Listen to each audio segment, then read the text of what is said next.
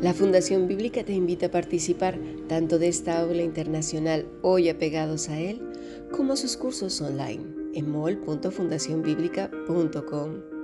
También adoración de siervos todos los martes a las 7.30 de la tarde España a través de nuestro canal de YouTube. Para cualquier información escribe a fundacionbiblica.gmail.com. Aprendamos juntos del Maestro. Te esperamos.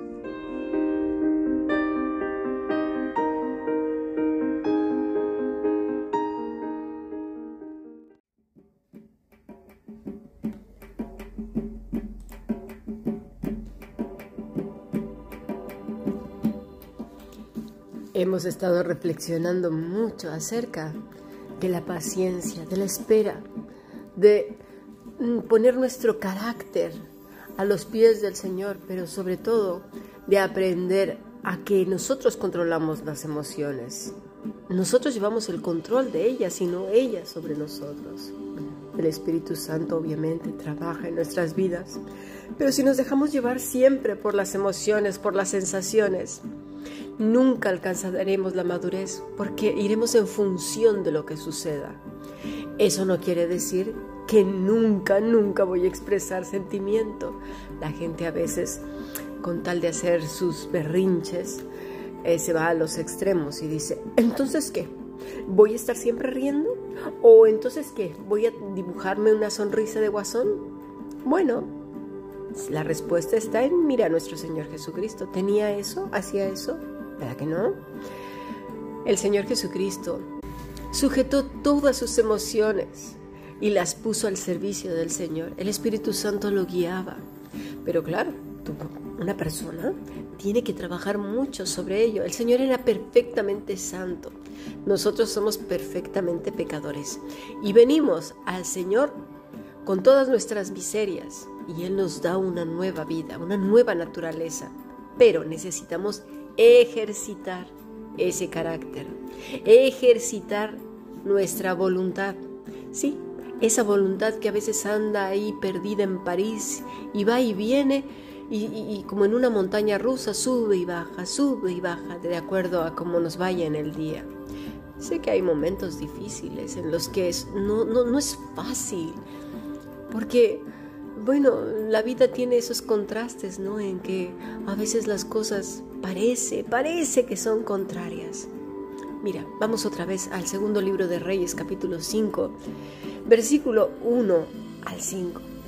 Estamos hablando de, no de Naamán, de la muchachita que servía en la casa de Naamán. Parece que la historia se centra en Naamán, parece que eso es lo importante. Pero sabes una cosa, esta chica marcó la diferencia en todos los sentidos, en la vida de su señora, en la vida de su señor en la vida de Elías, en la vida del jefe de Namán, en la vida del rey de Israel. Una sola persona puede mover un montón de piezas. ¿Pero por qué? Porque esta niña, esta muchacha, estaba apegada a Dios, porque ella estaba tranquila y esperando en el Señor. No era porque su situación era perfectamente alegre, favorable, eh, era prisionera, era prisionera además de guerra. Pero mira, vamos un poco más allá. Esta muchacha, si hubiera sido una mentirosa, rabiosa, amargada, eh, se hubiera equivocado, sus testimonios fueran ah, de dudosa procedencia, nunca, nunca, y menos una persona del rango de Namán hubiera confiado en ella. Bueno, se estaba buscando que la mataran, si eso hubiera sido mentira. El testimonio de esta muchacha para que una persona del cargo de Namán le creyera era porque daba un excelente testimonio, tanto para la esposa como para él. Créemelo, si hoy en día, mira, si alguien le dice, mira, yo te recomiendo que vayas con fulano, ay, esta que sabe, o este que sabe, para que alguien su palabras tenga credibilidad es porque su vida es íntegra y de esto ya hemos hablado en otras ocasiones, la integridad y la integridad se trabaja día con día, día con día, un paso a la vez, un paso a la vez, siendo conscientes de nosotros mismos. Eso es fundamental. El, ir perdido ahí, bueno, que vaya el carácter como se le dé la gana, ay, me equivoqué, ay, bueno, eh, es que yo creí que era así, ay, es que yo no sabía, ay, es que esas cosas no valen. Vas perdiendo poco a poco la confianza, vas perdiendo la credibilidad, vas perdiendo tanto que ya no se vuelve a recuperar. Mira, la confianza es un hilo muy delgado que no es que lo creen los hombres, es algo que conecta, es algo invisible que conecta entre unos y otros. Cuando tú rompes ese hilo, aunque las personas te perdonen, les es imposible volver a confiar. ¿Por qué? Porque el hilo, ese hilo invisible se rompió. De ahí tan importante ejercer la integridad, dice un dicho judío. Solo por hoy me doy cuenta que tengo solo una vida y afirmo que este es el primer día del resto de mi vida. Solo por hoy acepto que no puedo volver hacia atrás y empezar de nuevo, pero sí puedo comenzar desde hoy y crear un nuevo final. Y ese final puede terminar con grandes galardones en la presencia de nuestro Señor. Dice nuestro Señor Jesucristo, He aquí, yo vengo pronto y mi galardón conmigo para dar a cada uno lo que merece según su trabajo, el trabajo que ha hecho con su propia vida, si ha sido mayordomo de su propio carácter.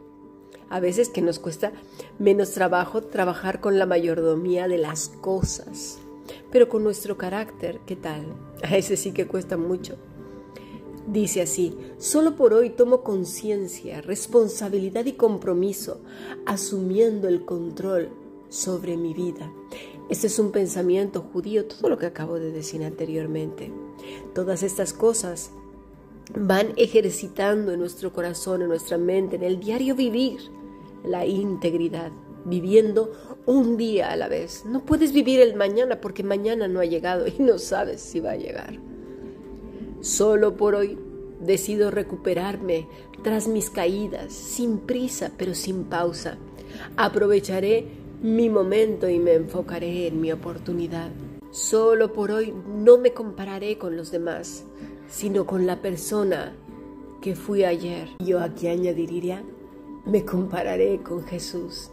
Sé que no llego a la estatura del Cristo, pero a eso aspiro cada día y cada aspecto de su vida lo voy a hacer mío. Por lo tanto, mis debilidades las compararé con las de Él y trataré una por una, cada día, hasta que se haga fuerte ese músculo, porque ahora está muy flácido. Dice este mismo dicho judío, me comprometeré solo en mejorar lo posible en mi persona. Solo por hoy comenzaré y continuaré. Me esmeraré y lo reiteraré, practicaré, insistiré y me superaré. Solo por hoy ejerceré mi actitud con disciplina y persistencia, teniendo presente que nada se tiene, sino que todo se sostiene. Bueno, seguramente esta chica tenía eso en su mente. Fíjate lo inteligente que fue. La muchachita dice que estando sirviendo a la señora, le dijo a la señora, no al Señor, si rogase mi Señor al profeta que está en Samaria, él lo sanaría de su lepra. A nosotros nos encanta, pues, eh, ¿cómo te puedo decir? Eh, mira, en España se dice hacerle la pelota, en México se dice hacerle la barba, en otros países se dice eh, buscarle la cara o lamerle la mano o lamerle los zapatos o todas esas cosas. Pero sabes que eso demuestra idolatría y eso también demuestra que queremos llevarnos lo que se llama aquí también medallas, pero pasamos por encima de los demás. Esa muchachita no pasó por encima de la señora de la casa. era muy sabia y muy inteligente. Si lo hubiera hecho, el mismo Naamán no le hubiera creído, porque había pasado por encima de su señora. El, el estar apegados al Señor nos hace ubicarnos en nuestro correcto lugar y ser humildes. Y esto a los occidentales nos cuesta muchísimo trabajo, porque nos encanta el reconocimiento, nos encanta llevarnos las palmas, nos encantan todas esas cosas que son propias de hombres. Pero esta muchacha no fue así y eso es admirable. Y cada cosa que se menciona en la escritura no es de gratis. Si se nos está diciendo que esta muchachita primero fue y le dijo a la señora de la casa, es porque el testimonio que daba delante de todos era excelente. Y no solamente eso, sino que cuando fue a decírselo a su señora, no pasó por encima de ella para decir, yo, yo, yo, yo sé, yo tengo mis contactos, yo, yo, yo, yo. Nos encanta eso, ¿verdad? ¿Cuántas veces lo hemos hecho entre nosotros los hombres, con los jefes, con los líderes, con, bueno, con, las gentes ricas, con los famosos, con el amigo importante o el vecino importante, yo qué sé, con tantas personas. Nos encanta hacer eso y hacer un lado a los demás. Ay, no, esta me cae mal. Ay, no, esta es mujer, este es hombre, este es anciano, este es anciana, este es niño, esta es niña. No, la voy a ignorar. Eso es envidia, son celos, es mal corazón. Tengamos cuidado, no vaya a ser que brote una raíz de amargura y se convierta en un grande y horrible tronco. Tengamos cuidado, vigilemos nuestra manera de pensar. Esta muchacha seguramente tenía en su mente el Salmo 32.8. Te haré entender y te enseñaré el camino en que debes andar sobre ti fijaré mis ojos. Cuando tú tienes presente, mentalizado, asumido, interiorizado la escritura o un pasaje como estos, no como un mantra, sino como una realidad en el que Dios tiene sus ojos puestos en ti. Sí, a lo mejor dices, soy una persona demasiado pequeña, insignificante, sí, pero Cristo vino a dar su vida por personas como tú y como yo. Y Él nos hace entender y nos enseña el camino que debemos andar. Pero ¿sabes cuándo se entiende mejor? Cuando hay quietud, cuando hay sosiego. Y si tienes ganas de llorar, llora, pero llora en el lugar correcto, porque de otra manera sería queja. Cuando termines de llorar y el Señor haya puesto paz en tu corazón, puedes ir a contárselo a tu mejor amiga, amigo, a tu doctor, a tu doctor, no sé, pero te aseguro que la actitud será completamente diferente. O a lo mejor ya ni siquiera hará falta. Yo no dudo que esta muchacha haya tenido momentos tristes. No creo tampoco que haya estado bailando la jota aragonesa. No. Pero seguro que en su corazón tenía palabras muy semejantes a las que el Señor les dijo a, sus discípulos. Mira, vamos a Marcos capítulo 9, versículo 34 al 36. Mas ellos callaron porque en el camino habían disputado entre sí quién había de ser el mayor. Entonces él se sentó y llamó a los doce y les dijo, si alguno quiere ser el primero, será el postrero de todos y el siervo de todos. Esto, esto justamente le estaba tocando a esta muchacha, de ser una muchacha judía mimada, el pueblo de Dios. Ahora le tocó ser el postrero, la última. Pero ahí en ese lugar el Señor había fijado sus ojos en su vida y ella lo sabía desde el primer momento en que ella fue tomada cautiva. Dios no se había descuidado de su vida y ella lo supo desde el primer momento. Por eso su actitud, su vida fue ejemplar, íntegra, si no, no le hubieran creído jamás. Dice el versículo 36 de Marcos 9. Y tomó un niño y lo puso en medio de ellos, y tomándole en sus brazos, les dijo, El que reciba en mi nombre a un niño como este, me recibe a mí. Y el que a mí me recibe, no me recibe a mí mismo, sino al que me envió. Nosotros nos preocupa mucho por ser los primeros, hacernos como niños, como esta chica, una simple sierva, la sirvienta de la casa, cuando en su tierra era la señora, era libre, no era sirvienta. Se dice rápido, pero no es fácil. A lo mejor tú lo has vivido en tu propia piel, en tu propia carne. Los que son extranjeros, a lo mejor cuando salen de su país son alguien. Tienen un nombre, un apellido, una posición. Los conocen por donde van y, le, tienen un trato pues especial, ¿no? A lo mejor con la señora de la tienda y si tienen un poco más de estatus social, pues el trato es mayor. Pero cuando vas a otro país, ahí se acabó todo. No eres nadie. Nadie sabe quién eres y por lo tanto te tratan igual que todos o a veces peor. ¿Y cuál es la actitud? Mira, hay países donde el trato es muy áspero. Por ejemplo, en, Europa el trato es más áspero que en América, porque en América son mucho más dulces en el trato y en el hablar. Aquí son como más parcos, más secos. Una de las culturas que menos dura en, España, por ejemplo, es el mexicano, porque el mexicano es muy dulce y todo es chiquito, la sopita, el taquito, el, vasito con agua, la agüita, eh, quieres una, una, cenita, quieres un refresquito, una copita, todo es chiquitito. Y ese trato chiquitito y dulce pues así están acostumbrados, ¿no? Cuando llegan a un lugar donde se les abra de manera áspera, uy, hay una depresión tremenda porque creen que los están agrediendo, que no los quieren y que los rechazan. Así que duran muy poquito. Este es un informe que me dio específicamente un abogado que trabajaba para la Embajada de México en España. Y bueno, esta niña, imagínate, estaba nada más y nada menos que en la casa de un militar de alta importancia. Y ella pudo haber estado resentida, centrándose en su pobre y miserable vida. Mira nada más cómo me tratan. Me hacen feo, me hablan de aquella manera. Ay, Señor. Pero imagínate, si hubiera perdido la bendición tan grande de ser esa estrellita que ilumina.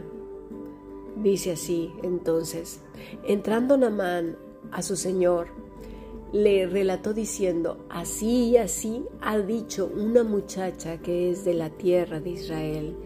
Y le dijo el rey de Siria, anda, ve, y yo enviaré cartas al rey de Israel. Imagínate las implicaciones que tenía si esta muchachita hubiera sido una mentirosa exagerada. Eh, bueno, imagínate lo peor el asunto había llegado demasiado alto.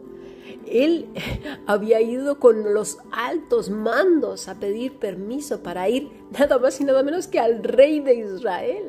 Grave, asunto grave, si esta muchacha hubiera mentido solo para salvarse o solo para quedar bien exagerando una realidad. ¿Nos damos cuenta cuando estamos exagerando la verdad? o cuando estamos minimizando algo, o cuando nos centramos en nosotros mismos, ¿cuántas personas se pueden perder de una gran bendición solo por centrarnos en nosotros mismos? Así pues entonces le dijo el rey de Siria, anda, ve, y yo enviaré cartas al rey de Israel, de rey a rey. Imagínate hasta dónde había llegado esta niña. Ni siquiera se nos menciona su nombre. Pero Dios sí sabe su nombre y sabe el tuyo y sabe el mío. No hace falta mencionar nombres como mucha gente dice, vamos a orar, pero tienes que darme el nombre, el primero, el segundo, el tercero, el cuarto, el quinto, el apellido, el segundo apellido, el de su abuela, su abuelo. ¿Cómo? ¿Por quién tomamos a Dios? Dios sabe tu nombre y el nombre de esa niña, de esa joven, Dios lo sabía. Tanto lo sabía que ahí la estamos leyendo, la integridad de esta muchacha. ¿Por qué? Porque los reyes le creyeron. No, ya no nada más la señora, ya no nada más Naamán. También el rey de Siria y el Rey de Israel. ¿Ves qué importante es tu vida y mi vida? Aún en medio de nuestra desdicha, Dios se glorifica en muchas personas porque no se trata de ti, no se trata de mí, se trata de Él, Dios glorificándose en vidas consagradas, vidas reposadas en el Señor, vidas que esperan enteramente en Él porque mira, el principio de la sabiduría es el temor del Señor. Los insensatos desprecian la sabiduría y la enseñanza. Así que la próxima vez que vayas a alterarte, frénate, reposa, descansa y espera. Disciplina tus emociones. Eso no quiere decir que no sientas, sí, date ese permiso, pero solo por un rato. No dejes que vayan a su aire. Sigamos aprendiendo. Bendiciones.